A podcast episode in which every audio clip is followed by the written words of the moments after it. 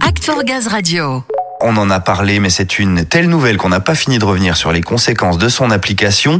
Fin août, la loi climat et résilience a été définitivement adoptée. Elle vise, je vous le rappelle, à lutter contre le dérèglement climatique, notamment en renforçant la part de gaz vert produit en France, puis injecté dans les réseaux. Un signal fort pour l'avenir de la filière et pour celui des énergies renouvelables. Parmi les premiers concernés, les transports de marchandises et de personnes. Alors qu'est-ce que cela va impliquer dans ces transports? Et pour GRDF Eh bien c'est ce qu'on va découvrir tout de suite avec Samuel et son invité François Dedieu. François, bonjour, vous êtes chargé de mission mobilité et gaz chez GRDF. Bonjour. Alors on va rentrer directement dans le vif du sujet si vous le voulez bien. Pour GRDF, il va falloir se positionner, notamment face au cap fixé par l'Europe vers l'électrique. Qu'est-ce que la loi climat et résilience va changer pour le GNV, bio-GNV Alors cette loi elle a une particularité, c'est qu'elle va retracer un petit peu la frontière dans le mix énergétique pour les transports. Finalement, on a plusieurs solutions à disposition, hein, dont l'électrique euh, et le biogaz. Et cette loi vient vraiment euh, voilà retracer la frontière, notamment entre les véhicules légers et les utilitaires, qui seront plutôt orientés vers des solutions électriques et les véhicules lourds, j'entends par là bus, cars, bennes à ordures et poids lourds, pour lequel le bio-GNV est vraiment euh, une solution qui est bien mise en avant et, et plébiscitée. Donc ça, c'est une très bonne nouvelle de manière générale.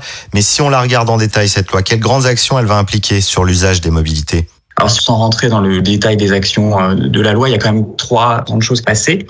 La première action, ça a été euh, quelque chose qui est très relayé par la presse d'ailleurs, c'est la fin de la commercialisation des véhicules à énergie euh, fossile d'ici 2040. Par rapport au bio-GNV, qu'est-ce que ça change?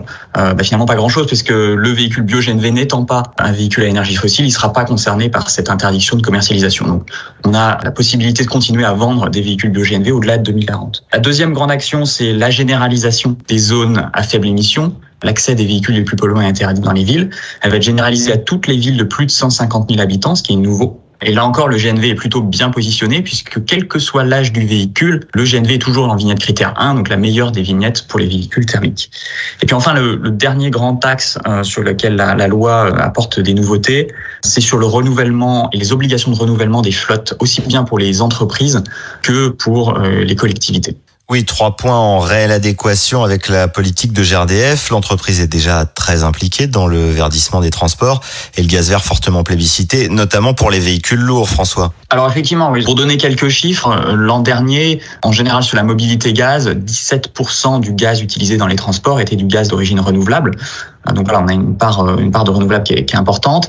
Et puis dans les véhicules lourds, dans le transport de marchandises en particulier, là si on regarde les derniers chiffres d'immatriculation véhicules, 6% des poids lourds neufs vendus depuis le début de l'année sont des poids lourds au gaz. Donc c'est une part de marché qui est pas du tout négligeable et qui est à peu près des mêmes ordres de grandeur de ce qu'on observe sur le véhicule électrique pour les, les véhicules légers. Donc voilà, c'est clairement euh, l'énergie alternative de référence pour la mobilité lourde. Et avec cette loi, ça ne pourra que se confirmer davantage. François, d'autres décrets ont été actualisés concernant les flottes publiques. Qu'est-ce que ça va changer pour eux?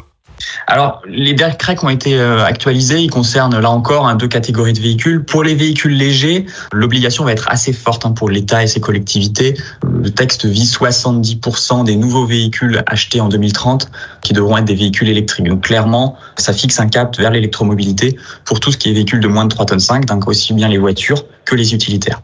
Par contre, sur les véhicules lourds, ce qui est un peu nouveau, c'est qu'il y a un début d'obligation de renouvellement avec des véhicules propres. Et pour le coup, là, le bio-GNV est bien identifié comme une solution propre euh, pour répondre à ces obligations de renouvellement qui concernent euh, les bus, les cars, mais également les poids lourds hein, de l'État et des collectivités locales.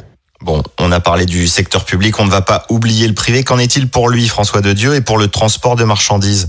Alors, les transports marchandises, eux, sont principalement impactés euh, par la généralisation euh, des zones à faible émission, hein, puisque aujourd'hui, euh, l'essentiel des poids lourds qui circulent sont des poids lourds diesel. Et aujourd'hui, le gaz est la solution de référence qui permet d'accéder aux zones à faible émission et de continuer à travailler hein, pour les, les transporteurs dans les centres-villes. Écoutez, pour conclure, je pense que concrètement, on ne peut que se féliciter de l'application de ce décret.